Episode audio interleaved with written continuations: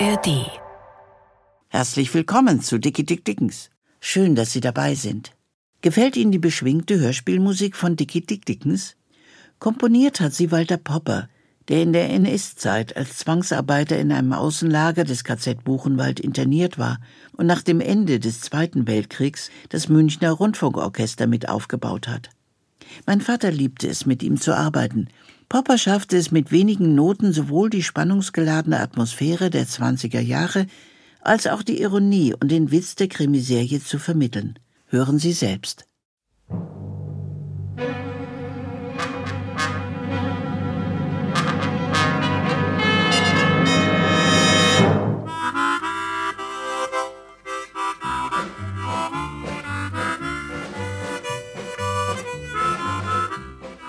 Wir erzählen Ihnen die Geschichte von Dickie Dick Dickens, dem gefährlichsten Buhmann der westlichen Hemisphäre.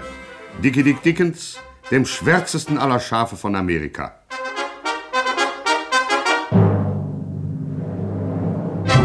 Dickie Dick Dickens, von dem der Volksmund sagt, die Fliege müsse erst geboren werden, der ja kein Haar krümmt. Doch hier irrt der Volksmund. So rau und knallhart Dickies Schale, so weich, besinnlich und poetisch war sein Kern. Kann man dem Volksmund deshalb einen Vorwurf machen? Nein. Was wissen wir schon vom Leben unserer Großen? Von ihrem inneren Wesenspunkt, von ihrem Denken, Deuten und Wirken? Wissen wir, dass der bedeutende italienische Historiker Machiavelli eine überaus reizvolle Komödie geschrieben hat? Wissen wir, dass der deutsche Flugpionier Lilienthal den Stabilbaukasten erfunden hat? Nein. Und die meisten von uns wissen auch nicht, dass Dickie Dick Dickens, The One Million Killer of Chicago, in seinen Mußestunden gar häufig gefällige, einschmeichelnde Melodien komponierte. So erinnern wir uns gern des langsamen Walzers O Chicago, mein Chicago, den er im Winter 1925 im Stadtgefängnis von Chicago geschaffen hat und der, von hier aus seinen Weg nehmend, die ganze Welt erobert hat.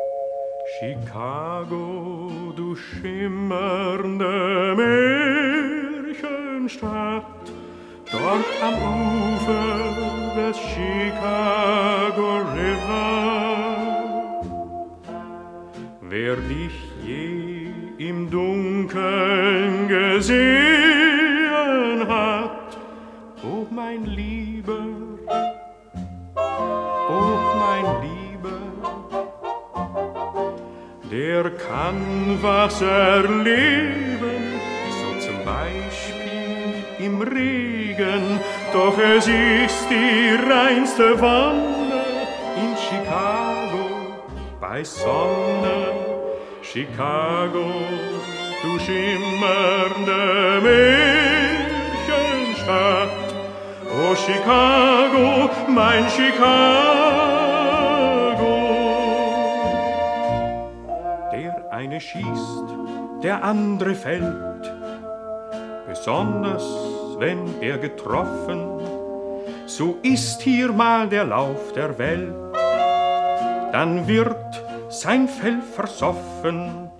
Und das gibt's ohne Frage in Chicago alle Tage, denn das Schießen ist kein in Chicago bei Wind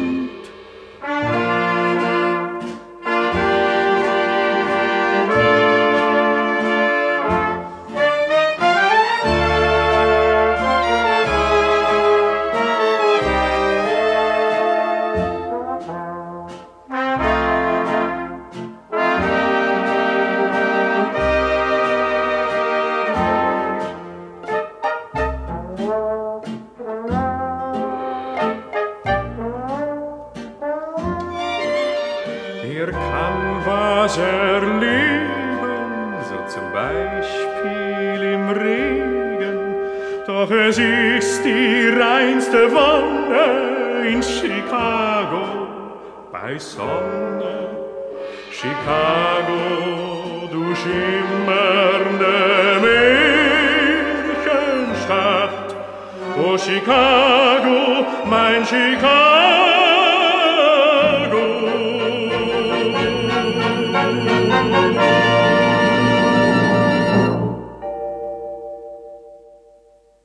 1954 waren Bestrebungen im Gange, Dickie Dick Dickens rückwirkend die goldene Schallplatte zu verleihen. Aber er hätte sicher abgelehnt. Ja, er war ein liebenswerter und besinnlicher Mensch, unser Dickie Dick Dickens, bescheiden und warmherzig, wie alle seine Freunde übereinstimmend zu berichten wissen. Nur selten schürzten sich seine Lippen zu einem barschen Wort oder gar zu einem Fluch. Teufel, Pesten, Katzenjammer. Dieser Fluch stammt aus dem Winter 1925, wie auch, wir sagten es schon, der Schlager Oh Chicago, mein Chicago. In diesem Winter hatte Dickie Dick Dickens seine erste nähere Bekanntschaft mit dem Stadtgefängnis von Chicago gemacht. Mit der ihm eigenen Geschicklichkeit war er in einem ihm nicht eigenen Auto der Gefängnisverwaltung entflohen, war nach einem kleinen Umweg in sein schmuckes Heim gefahren, wo sich bald ein illustrer Kreis um ihn versammelte. Seine ihm unrechtmäßig zugetraute, aber treu ergebene Braut und Frau Effi Marconi, sein väterlicher Freund Opa Crackle, der kleine abergläubische Handlanger Bonko sowie der vornehme Juwelier und Brillantenhehler Josua Benedikt Streubenguss. Weniger illuster und auch durchaus unwillkommen stießen kurz darauf zwei Damen zu dem Zirkel. Die ehrenamtliche Vorsitzende der Chicagoer Frauenverbände, Mrs. Edwina Shoeshobber, und der einzige weibliche Walfangkapitän der Welt, Margaret Poltimbroke, die sich der bedauerlichen Täuschung hingegeben hatte, in dem inhaftierten Dickie Dick Dickens ihren treulos entronnenen Ehegatten Maxim F. Poltimbroke wiederzufinden. Dickie der Listenreiche benützte eine sich bietende Gelegenheit sowie das Auto der ehrenwerten Mrs. Edwina Shrewshober, um sich mit seiner Braut und Frau Effie Marconi schleunigst aus dem Staube zu machen. Und zwar gerade noch schleunigst genug. Denn schon näherte sich neuer Besuch. Chefkommissar Lionel Mackenzie und ein Polizeiaufgebot von 50 wohlbewaffneten Herren im besten Mannesalter. Da der gesuchte DDD nicht zugegen war, verhaftete der Chefkommissar kurzerhand alle Personen, die er in Dickies Wohnung vorfand. Ich verhafte Sie wegen dringenden Verdachtes der Mithilfe zur Flucht eines Häftlings aus der Strafanstalt von Chicago sowie wissentlicher Irreführung der Gefängnisverwaltung. Los, Leute, Handschellen, abführen! Zur gleichen Zeit stoppte Dickie Dick Dickens an einem idyllischen Fleckchen beim Ufer des Michigansees das Auto der Mrs. Edwina Schlusshober. Beseelt von dem glückhaften Gefühl, wieder an der Seite seiner so lang vermissten Braut und Frau zu sitzen, ließ er seine Lippen an den Lamellen seiner geliebten Mundharmonika auf und abhuschen, ganz in den Genuss des Augenblicks vertieft. Schön ist sie, Dick. Wunderschön. So klar und rein die Luft. Wenn du nun auch noch mit dem Gedudel aufhören wolltest, dann. Ja, ja bitte? Gefällt's dir etwa nicht? Oh doch, schon, schon. Es klingt sehr pompös. Eben, eben. Aber die Stille und die Natur, weißt du, das ist so himmlisch. Tja, der Michigansee bei Sonnenuntergang. Darüber sollte man einen Schlager schreiben. Hier könnte ich ewig mit dir bleiben. Nein, nein, das ist nicht gut. Bleiben, bleiben ist nicht gut. Weilen, weißt du? Weilen, das klingt poetischer. Hier könnte ich ewig mit dir weilen. Oh ja. Ja, nein, das ist auch nicht gut. In der Nacht wird's kalt und man holt sich einen Schnupfen. Oh, Dicky, wie kann man nur so prosaisch sein? Ja, also sobald ich aufhöre zu musizieren, muss ich denken. Nein, nein, Effi, wir sollten wirklich so schnell wie möglich sehen, dass wir ein Dach über den Kopf kriegen. Aber wo? Hast du Geld bei dir? Keinen Cent. Hm, Das reicht nicht. Wollten wir nicht zur Farm von Opa Crackle? Da liegen ja noch 300.000 in Goldbahn. Dazu will ich Opa mitnehmen. Ich habe doch keine Ahnung, wo er den Kram versteckt hat. Du, und wenn wir bei Mami Tobodatsch Quartier nehmen? Um Himmels Willen, bloß das nicht. Der schuldigt doch noch einen Haufen Geld und du weißt doch, wie habgierig die ist. Oh, im Grunde hat sie ein gutes Herz. Weil sie hofft, das Geld doch noch mal zu bekommen. Du, warum versuchen wir es nicht, Dick? Das kann schon passieren. Und wenn wir auch kein Geld haben, vielleicht macht eine Pistole den gleichen Eindruck auf sie. Ach ja. Natürlich, warum eigentlich nicht? Also dann, Peng Peng, Kameraden, aufs Pneu, aufs Pneu.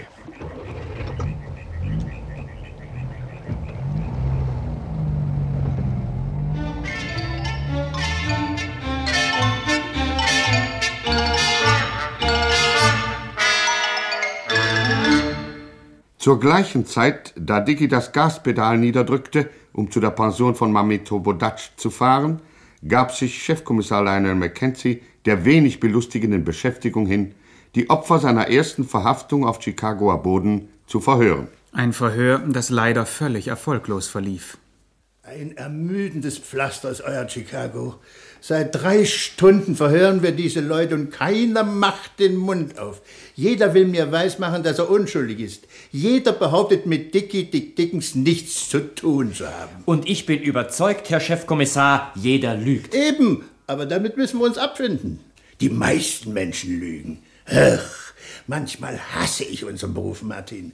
Warum sind wir dazu auserkoren, die Wahrheit aus Menschen herauszuquetschen, die partout nicht die Wahrheit sagen wollen? Das ist erstens unhöflich und zweitens anstrengend.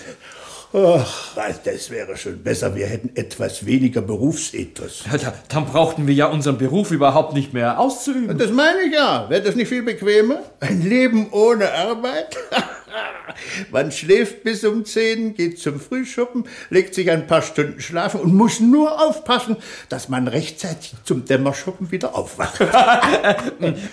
Apropos Schlafen, Herr Chefinspektor, äh, wenn wir vor Mitternacht fertig werden wollen, dann sollten wir bald mit dem Kreuzverhör beginnen. Ja, weiß ich, weiß ich, weiß ich. Aber äh, äh, bringen Sie mir erstmal was zu trinken. Was darf denn sein, Herr Chefkommissar? Curacao mit Soda. Was? Curacao mit Soda? Ja. Entsetzlich. Ich behaupte auch gar nicht, dass es gut schmeckt. Im Gegenteil, das Zeug schmeckt ganz abscheulich. Aber es regt die Denkfähigkeit an. Nicht nur Chefkommissar Lionel Mackenzie bereitete sich seelisch auf das Kreuzverhör vor, sondern auch seine fünf Schützlinge, die er im Hause von Dickie Dick Dickens verhaftet hatte. Als da waren Captain Margaret Poltingbroke, Mrs. Edwina Shrewshobber, Opa Crackle, Joshua Benedikt Streubenguss und der kleine Bonko. Und ich sage Ihnen, wir müssen ein bisschen überlegen. Bis jetzt ist ja alles ganz glimpflich verlaufen. Aber das dicke Ende kommt nach. Ich kenne das. War schon fünfmal verhaftet. Was redet dieser Esel da von dicken Enden? Als ob wir nicht schon tief genug in der Tinte säßen. Bis jetzt haben Sie uns erst einmal verhört. Na, ich habe Ihnen erzählt, was ich weiß und damit basta. Warten Sie ab, bis Sie das zweite und dritte Mal verhört werden. Kreuzverhör, verschärftes Verhör. Dann erzählen Sie auch, was Sie nicht wissen. Und es tut Ihnen nicht mal leid. Stimmt, stimmt. Bongo hat ganz recht. Ach, ich bitte Sie, was wollen denn die Leute noch alles von uns Ja, aber meine teuerste, das ist doch ganz klar. Sie wollen von uns erfahren, wo Sie Dickie Dick Dickens fassen können. Und weiß denn keiner, wo er ist? So, doch, er ist vermutlich zu meiner Farm gefahren, um sich sein Geld zu holen. Ja, beim dreigeschwänzten Teufel, dann sagen wir es doch den Leuten. Das wäre ganz falsch, Frau Captain.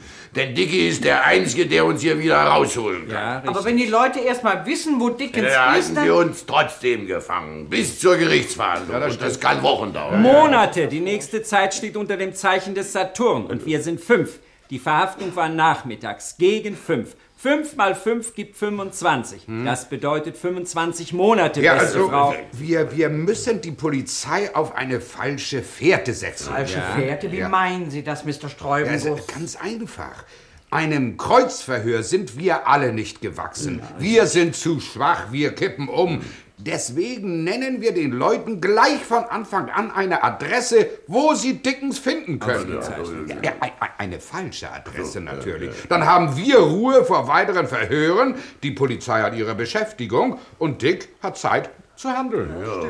Und was für eine Adresse nehmen wir? Es muss glaubwürdig klingen. Der dicke Chefkommissar ist nicht dumm. Ja, und Dickens muss dort bekannt sein, damit die Polizei jemanden findet, den sie verhören kann. Ja, wir müssen wissen, dass Dickie dort ganz bestimmt nicht hingeht. Sonst schnappen sie ihn wirklich. Ach, leicht gesagt, Sie Klugschwätzer. Zu welchem Bekannten würden Sie denn ganz bestimmt nicht hingehen? hm? Das ist schwer. Was meinen Sie denn, Mr. Streubenguss? Ja, also ich bin Kaufmann. Die Leute, die ich meine, sind äh, meine Gläubiger. Aber ich nehme nicht an, dass Mr. Dickens Gläubiger Oh doch, oh doch, oh doch. Die Mami Torodatsch. Die kennt ihn. Und die hat auch der Polizei gegenüber ein schlechtes Gewissen. Bei ihr hat Dickie zigtausend Dollar Schulden. Das ist doch großartig. Wer hat denn hier gesagt, dass wir an der Tinte sitzen?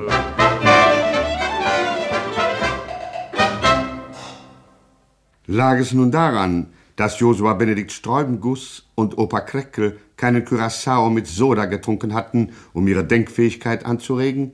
Lag es vielleicht auch daran, dass das Nachdenken bekanntlich immer eine riskante Sache ist? Jedenfalls befanden sie sich mit ihren Vermutungen gründlich auf dem Holzwege.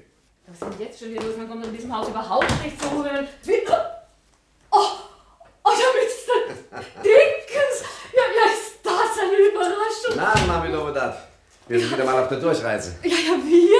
Wo ist denn das liebe Fräulein Effi? Ja, das liebe von Effi ist unten beim Wagen. Sie klingelt viermal, falls sich ein Polizist für den Wagen interessieren sollte. Och, lassen Sie es doch raufkommen. Nein, nein, nein. Warum soll sich ein Polizist für Ihren Wagen interessieren? Tja, ja, warum wohl? Weil es eine dienstlich vorgeschriebene Charaktereigenschaft der Polizei ist, neugierig zu sein. Ja, das stimmt, das stimmt. Sie sind ja nie neugierig, oder? Ich auch noch, wie kommst du denn darauf, Ja, Mr. Dickens? Oh, ich meine nur so. Also, neu sind Sie sicher Wie? nicht, aber höchstens gierig. Was? Sie sind aber heute Ach, spaßig. ich habe halt mein Witzchen Ja, das merke ich. Ich und gierig auch keineswegs. Ich habe noch nie um mein Geld gebannt. Nein, ich wusste nein. nämlich ganz genau, dass Sie kommen würden. Ich habe immer gesagt, der Mr. Dickens, der lässt mich nicht im Stich. Der weiß, was er einer armen alten Frau schuldig ist, auch wenn er monatelang nichts von sich hören lässt. Natürlich, man ist ja ein Ehrenmann. Ja. Ja, da fällt mir ein, Sie sind ja tot. Ja. Das stand jedenfalls in allen Zeitungen. Mhm. Na, ich hatte mir schon gedacht, da hast du mal wieder dein Geld, bist du los. Obwohl ich natürlich mit keinem Gedanken an das Geld gedacht habe, dass sie mir noch schulden. Na, na, also Sie kennen mich Ja, doch, ich bin doch nicht so ein. Ja, aber so ein lieber, guter alter Freund. Gestern Ja. hat er mir noch 22.000 Dollar geschuldet und Mhm. heute ist er schon tot. Das ist doch zu traurig. Äh, Genau genommen 22.430 Dollar und 50 Cent. Ja, aber die 50 ja, ja. Cent will ich Ihnen gerne erlassen. Soll keiner von mir sagen, dass ich kleinlich wäre. Sie Junge. Junge, Junge, wo nehmen Sie bloß den Atem her? Na, wir haben sich doch so lange nicht gesehen, Hören Sie. Dickens. äh, können wir bei Ihnen übernachten? Äh, äh, ja, ja, ich hätte ja da noch ein Zimmer, aber das ist ein Doppelzimmer. Hey, wir sind ja inzwischen verheiratet. Ach so, ja, ja, ja, das ist gut, ja. Ja, aber das Zimmer ist sehr teuer. Ja, Sie bekommen Ihr Geld, Mami Dopodat. Mm. So wie ich von den Toten auferstehe, zahle ich auch meine Schuld. Ja, ja, das habe ich auch keinen Augenblick bezweifelt. Wenn Sie nur, äh, ich meine, vielleicht eine kleine Sicherheit. Ja, ja, die können Sie kriegen. Ja. Ein außerordentlich wertvolles Stück Metall. Gold? Nein, Stahl. Oh, oh, Hilfe! Trachtet mir nach dem Leben. Ruhe, Mami Dopodat. Ich trachte genauso wenig nach Ihrem Leben wie Sie nach meinem Geld. Ja. Sind wir uns einig? Ja, ja, ja, natürlich. Dann, dann will ich Ihnen mal das Zimmer zeigen. Na, also, so ist brav. Ach, Moment, das werden die, die Potters sein, die, die kommen zum Pokern. Wie? Äh, Ja, bitteschön, Sie wünschen? Chefkommissar Lionel Mackenzie von der Kriminalpolizei Chicago. Mein Assistent Sergeant Martin. Ja, Martin. Habe ich die Ehre mit Mrs. Toppedutch Ja, das bin ich. und äh, dieser Herr? Äh, Das, das ist. Ähm, Mein Name ist Potter. Ja, ja, natürlich. Das ist Mr. Potter. Wir, Ja. wir wollen heute Abend ein bisschen pokern. Aber kommen Sie doch näher, Herr Polizist. bitte Sie schön. pokern zu zweit? Ja, das ist ja viel lustiger. Ja, sehen Sie, die Spielkarten liegen schon bereit. Sie spielen um Geld? Wo denken Sie denn hin? Das ist doch polizeilich verboten. Wir spielen um Würfelzucker. Viel süßer. Sehen Sie, Martin, das ist mal eine originelle Lüge. Mrs. Toppedutch, und ist aus zuverlässiger Quelle berichtet worden, dass sich ein Mann bei Ihnen aufhält mit dem Namen Dickie Dick Dickens. Ach, ähm, Ja, kennen Sie den Mann? ja. Ja, also ich, ich, ich kenne ihn flüchtig von Hm, früher. hm, hm, hm. Darf ich fragen, wer ist denn diese zuverlässige Quelle? Es sind die Kumpane von Dickie Dick Dickens. Wir haben sie in seiner Wohnung verhaftet. Ach nee, das sind ja saubere Früchtchen. Ja, ja, ja. Und die haben nichts Eiligeres zu tun gehabt, als, als, als Mr. Dickens zu verpfeifen? Äh, warum interessiert Sie das? Doch, interessiert mich gar nicht, ich habe nur so gefragt. So, nehmen Sie mal einen guten Rat an, junger Mann. Sparen Sie sich ohne zu fragen, Sie bringen sich nur in Verlegenheit. Ja, verbindlich, danke, ich werde es mir merken. Verzeihung. Also, Mrs. Toppedutch, wo ist dieser Dickie Dickens? Ja, aber lieber bester Mann, das weiß ich doch nicht. Ja, woher sollte ich denn auch? Was denken Sie denn von mir? Ja, glauben Sie etwa, Sie ich... gestatten, dass meine Leute Ihre Pensionen durchsuchen. Wenn das unbedingt sein muss, aber ich sage Ihnen, ich habe mich... Ja, danke, danke. Martin, Ja. holen Sie unsere Leute herein und sorgen Sie dafür, dass die Wohnung gründlich durchsucht wird. Jawohl. Jedes Zimmer, jeder Winkel. Jawohl, Winkel, ja. Und wenn wir dann nichts finden, können wir ruhig schlafen Ja, gehen. schlafen gehen. Haben wir doch getan, was wir konnten. Ja, Will, Federchen, Hey. Kommissar. Ach, dieser Fall macht uns schrecklich viel Arbeit. Wir wissen nämlich nicht genau, wie dieser Dickens aussieht. Ach, das ist aber peinlich. Ja, ja, ja. Aber vielleicht können Sie uns einen Hinweis geben, Mrs. Toppedutch. Ich, ja, ich weiß nicht recht. Er- Er ist etwa 1,80 groß, 1,81. hat blaue Augen und dunkles Ja, Haar. na, das wissen wir auch. Besondere Merkmale. Ja, keine, keine. Ach, Sie kennen ihn auch? Mrs. Dobodatsch hat mir von ihm erzählt, ja. So, so. Aber vielleicht interessiert Sie es, dass eine Belohnung auf seine Ergreifung ausgesetzt worden ist. Was eine Belohnung? Hm, 10.000 Dollar. Ja, ist aber mehr wert. Ui, das ist eine Menge Geld. Das ist auch ein ziemlich gefährlicher Mann. Ja, natürlich. Und man täte gewiss dem Staat einen großen Dienst. Ja. Wenn ich so richtig überlege, sind wir doch alle dem Staate sehr verpflichtet als gute Bürger, nicht wahr? Ja. Also nicht, dass es mir auf das Geld ankäme, aber schließlich sind 10.000 Dollar in der Hand ja immer noch mehr als 22.430, die man doch nie bekommt. Wie meinen Sie denn das? Versträuben Sie sich mal nicht mehr länger, Mami Dobodatsch. Dicke Dick Dickens ist nämlich vorher hier gewesen, müssen Sie wissen, ja, Chefkommissar. Mrs. Dobodatsch möchte ihn nur in Schutz nehmen, weil er ihr 22.430 Dollar versprochen hat. So? Ach, der war hier? Ja, nur kurze Zeit, ja. Mrs. Dobodatsch ist viel zu ehrenhaft, als dass sie einen Verbrecher bei sich beherbergen würde. Ja, natürlich. Außerdem ist es ja strafbar, sie würde ins Gefängnis kommen und obendrein würde er sie erschießen, wenn sie nur den Mund auftut, mit seiner Pistole, die er stets entsichert in der Tasche trägt. Nicht wahr, Mami Dobodatsch? Sie sind doch auch meiner Meinung. Und, äh, ja, Moment, Moment, Moment. Wissen Sie, wo dieser Dickens hingefahren ist? Ja, ja, er ist auf dem Wege nach San Antonio in Texas. Dort wohnt seine Schwester, Adelaide Braun, geborene Dickens. Adelaide Braun ja, in San Antonio? Ja, sehr richtig. Ja. Er wird sicher das Stadtgebiet von Chicago noch nicht verlassen haben. Hm. Ist er erst vor einer Viertelstunde abgefahren in einem mausgrauen Chevrolet. Haben Sie besten Dank, Mr. Parker. Aber gern geschehen. Sergeant Martin! Wenn Sie wieder mal was Zu Befehl, Herr Chefkommissar. Wohnung durchsucht, außer vier Wanzen. Niemand Verdächtiges gefunden. Das ist auch kein Wunder, der ist weg. Haben Sie Ihr Telefon? Ja, natürlich. Der Apparat ist leider gestört. Aber unser Dienstwagen hat Sprechfunk. Das weiß ich, weiß ich, weiß ich. Unglücklicherweise haben wir es jetzt sehr eilig, Martin. Wir geben Großalarm. Sämtliche Ausfallstraßen am Süden sofort abriegeln. Und dann melden wir ein Blitzgespräch an mit unserer Kollegin in San Antonio. Zu Befehl, Blitzalarm, Großgespräch, Herr Großalarm. Posten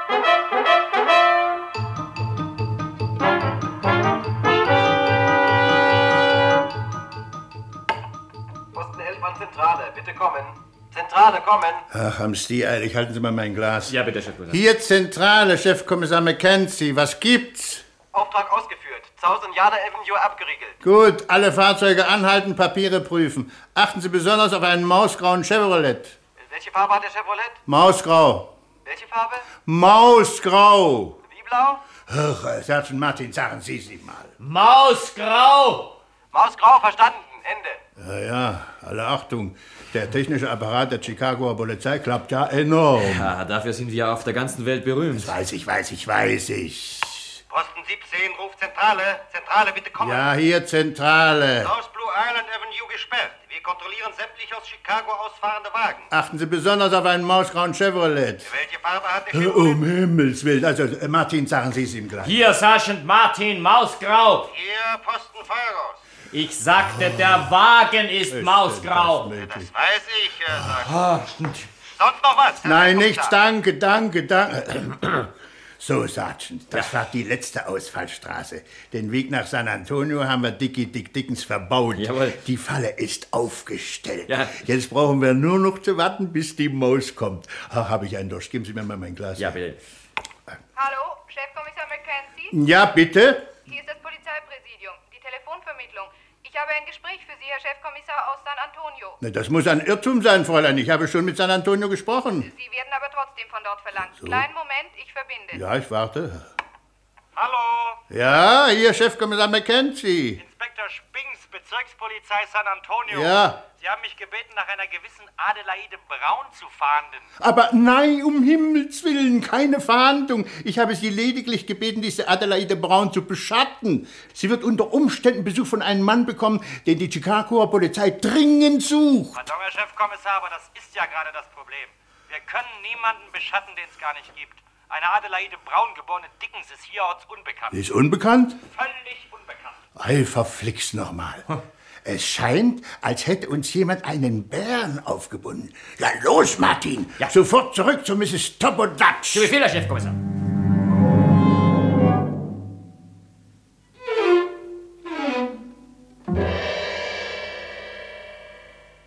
Es muss etwa zur gleichen Minute gewesen sein. Der bekannte Dickens-Biograf Alexander Robecker behauptet allerdings, es sei mindestens zwei Minuten später gewesen. Was zwar im Widerspruch zu manch anderen zuverlässig überlieferten Äußerungen steht, aber die Tatsache einbezieht, dass Dicky zuerst seine Braut und Frau Effi Marconi 23 Stufen von der Straße heraufholen musste. Es kann also zur gleichen Minute geschehen sein, dass Dickie Dick Dickens seinen historischen Fluch aus dem Winterhalbjahr 1925 ausstieß Teufel, Pest und Katzenjammer. Was ist denn los? Ich habe einen Fehler gemacht. Ja, wieso denn, Mr. Dickens? Hat doch alles geklappt. Ich hätte ihm den Namen nicht nennen dürfen. Er hat ein Blitzgespräch nach San Antonio angemeldet. Ja und? Ja und, ja und, ja und. Die müssen doch herausbekommen, dass es dort eine Schwester von Dicke Dick Dickens gar nicht gibt. Los, Effi, auf die Beine. Ja, aber wo wollen Sie denn hin, jetzt mitten in der Ja, Nacht? das werde ich dir gerade auf die Nase binden, du alte Suppenhexe, damit du dir die 10.000 Dollar doch noch verdienst. aber Mr. Dickens, so habe ich das doch gar nicht gemeint. Sie sollten mich doch besser kennen. Sie wissen doch, wie wenig mir am Ja, Geld ja, ja, gelegen- ja, ja. Spar deinen Atem für Chefkommissar McKenzie. Der muss jeden Moment hier sein. Komm, Effi.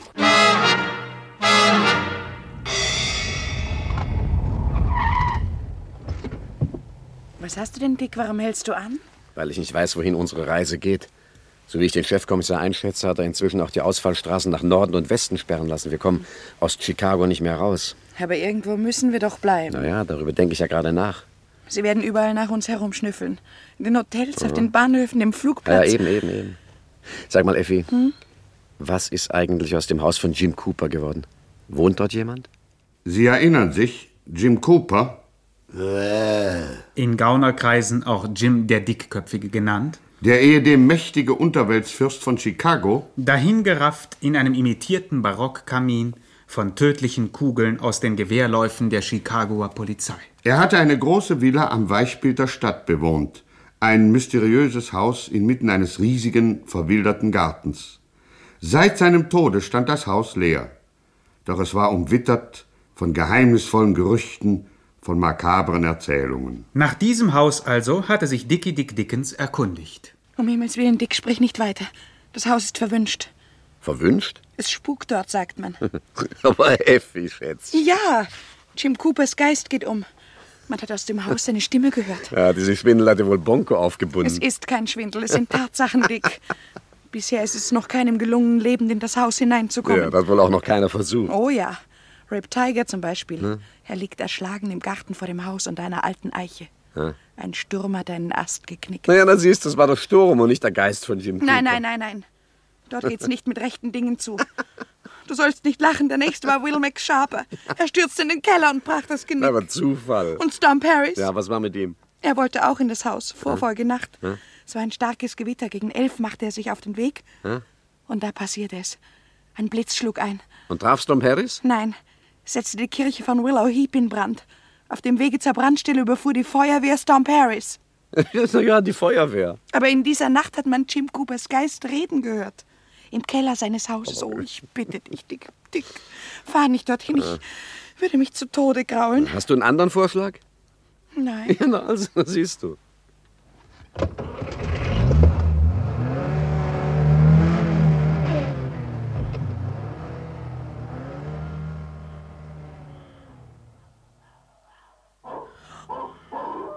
Siehst, siehst du, Effi? Dort ist Coopers Villa. Und sie liegt ruhig und friedlich. Keinerlei Gespenst, kein Unhold. Weißt du's? Noch sind wir im Garten. Noch sind wir weit genug vom Haus entfernt. Und Will McShaber hat's auch erst erwischt, als er im Haus drin war. Effi, das ist das nur ein Hund. Nimm dich zusammen. Ah, zusammen, da geht's wirklich nicht, Dick. Komm, lass uns umkehren. Nein, hier geblieben. Es wird unser Tod sein. Frag mich nur, was all die Leute in Jim Coopers Haus wollten. Sie waren auf der Suche nach dem vergrabenen Schatz. Sag mal, während ich im Gefängnis saß, hast du wohl die Zeit genützt, deinen Geist zurückzubilden. Ein verwunschenes Haus, ein vergrabener Schatz, aber Effi. Überleg doch mal. Jim Cooper, der reichste Gangster von Chicago. Wo ist er denn mit all seinem Geld geblieben? Hat er keine Erben? Nein, er hat das Geld versteckt. Irgendwo in seiner Villa. All die Leute wollten den Schatz heben und haben es mit ihrem Leben bezahlt. Na also, in konsequenter Fortführung deiner Logik dürfen wir also sicher sein, dass uns der Geist des großen Jim ungeschoren lässt, wenn Oh. wir sein Haus betreten. Denn wir haben es ja nicht auf seinen geheimnisvollen Schatz abgesehen, wir suchen nur einen Unterschlupfen. Ja, ja. Ich hoffe, der Geist wird so kollegial sein, uns diesen zu gewähren. Nu. Oh. oh. Hast du das gehört? Ja, ja, ich Ihr seid Wichte. Kleine, zudringliche Wichte. Donnerwetter. Mit denen macht man kurzen Prozess. Oh, Dick, das ist Jim Coopers Stimme. Teufel, auch du hast recht. Vorsichtig, Dick. Siehst du nicht das Licht? Jim Coopers Geist. Ja. Er kommt auf uns zu. Mit einer Taschenlampe. Mit einem Jagdgewehr. Los, hinwerfen, Deckung!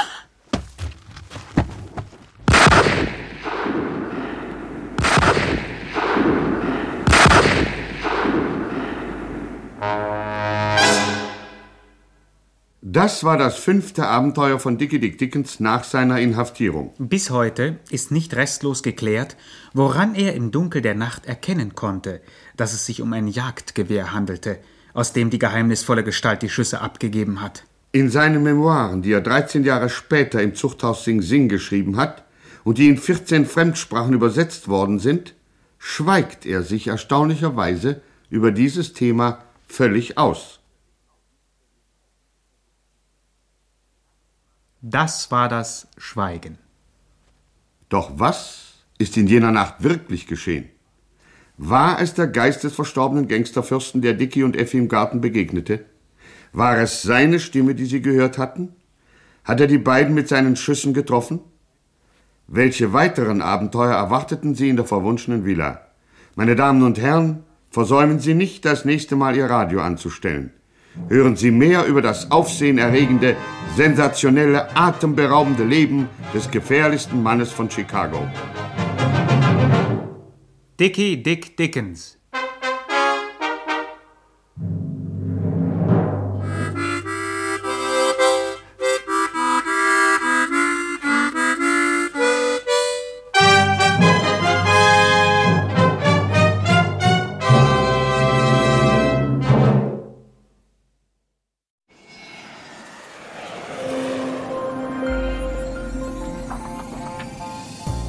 Radio Wissen ist der Name Programm. Wir breiten die ganze Welt des Wissens vor Ihnen aus. Immer gut recherchiert, spannend erzählt und hochwertig produziert.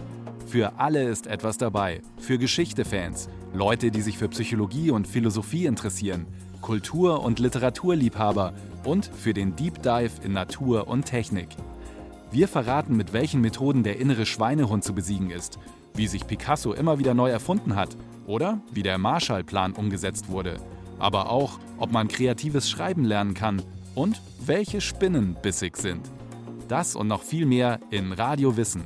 Alle neuen Folgen finden Sie in der App der ARD Audiothek.